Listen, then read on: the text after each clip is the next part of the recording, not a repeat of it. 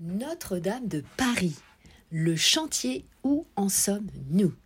Bonjour à toutes, bonjour à tous, ici Sophie Vergès, je vous souhaite la bienvenue sur ce nouveau podcast.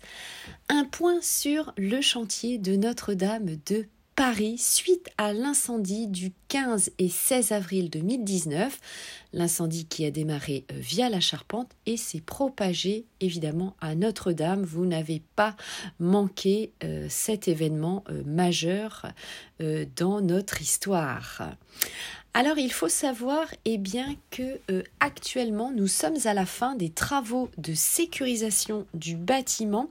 Après plus de deux ans donc des travaux de sécurisation assez euh, colossaux laissant place maintenant à la phase de restauration, de rénovation, de réhabilitation aussi euh, de Notre-Dame de Paris, avec une campagne de soutien aux métiers d'art et du patrimoine qui a été également lancée. Alors à ce titre d'ailleurs, le parvis de Notre-Dame de Paris a accueilli euh, au mois de septembre le village des métiers mettant à l'honneur les compagnons prenant part à la rénovation de la cathédrale. Et donc, après deux ans, eh bien, euh, les euh, travaux sont enfin euh, terminés de sécurisation pour évidemment passer à la suite. Alors la phase de restauration va pouvoir justement démarrer pleinement cet hiver et devrait être achevée en 2024 permettant ainsi évidemment euh, bien à Notre-Dame de pouvoir recevoir chacun euh, d'entre nous, euh, nous recevoir pour les cultes évidemment si vous êtes pratiquant et à la visite si vous êtes évidemment sur Paris. Il ne faut pas manquer la visite de Notre-Dame. Hein. Notre-Dame c'est évidemment un monument à visiter comme la Tour Eiffel ou l'Arc de Triomphe. Les appels d'offres, eh bien, pour ce chantier euh, sont en cours. Alors, opération inédite, évidemment, euh, puisque ce chantier, eh bien, il a fallu, et vous savez, ça a été euh, un des grands questionnements, surtout de démonter l'échafaudage sinistré, hein, puisque vous le savez, l'échafaudage eh avait fondu en partie sur place. Et donc il a fallu euh, évidemment le démonter alors même euh, qu'il était euh, entrelacé et entremêlé au sein même de Notre-Dame. Il y a eu également la dépose du Grand Orque des chantiers euh, tests de nettoyage dans deux des 24 chapelles, un déblaiement, le tri des vestiges, la sécurisation de la croisée du transept. Alors évidemment, euh, ces travaux, vous avez pu le voir également dans des vidéos, je vous les recommande d'ailleurs euh, pour aller les revoir, ça a été assez impressionnant par la sécurisation et donc avec la pose de demi-cintre en bois sous les voûtes des six travées les plus fragilisées, c'est un travail absolument euh, assez impressionnant. Euh, donc à revoir bien sûr en vidéo.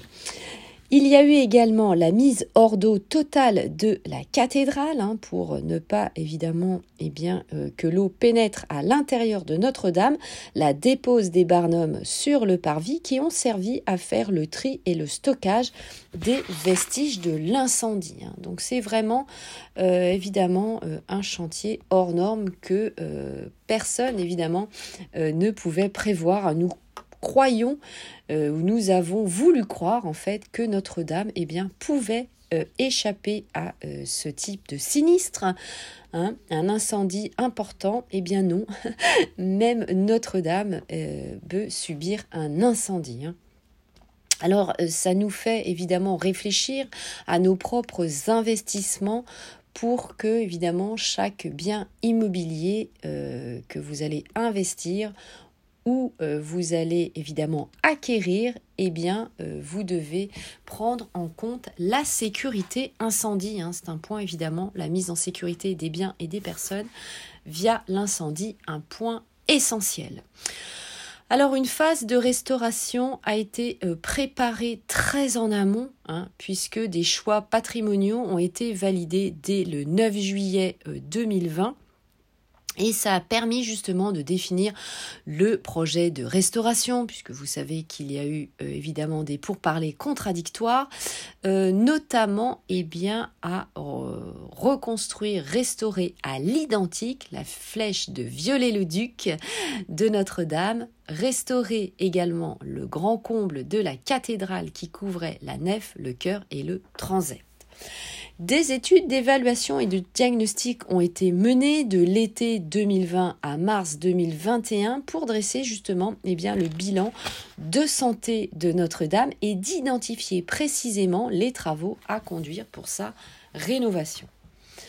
Ensuite, eh bien, euh, comme je vous le disais, euh, l'établissement public chargé de la conservation et de la restauration de la cathédrale a donc lancé des appels d'offres destinés à choisir les entreprises prenant part à sa restauration pour bénéficier bien sûr eh bien, des meilleures compétences dans chacun des domaines, eh bien, il y a, sachez-le, une centaine euh, de lots, hein, c'est ce qu'on appelle des lots, et donc, euh, vous avez différents corps d'État, différents métiers qui vont évidemment procéder euh, à répondre à ces différents appels d'offres.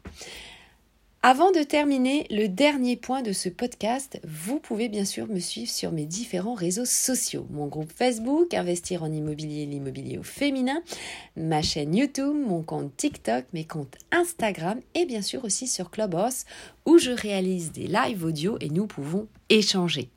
À la fin de ce podcast, eh bien, vous aurez bien sûr une question et euh, nous pourrons également, via ce biais, échanger ensemble.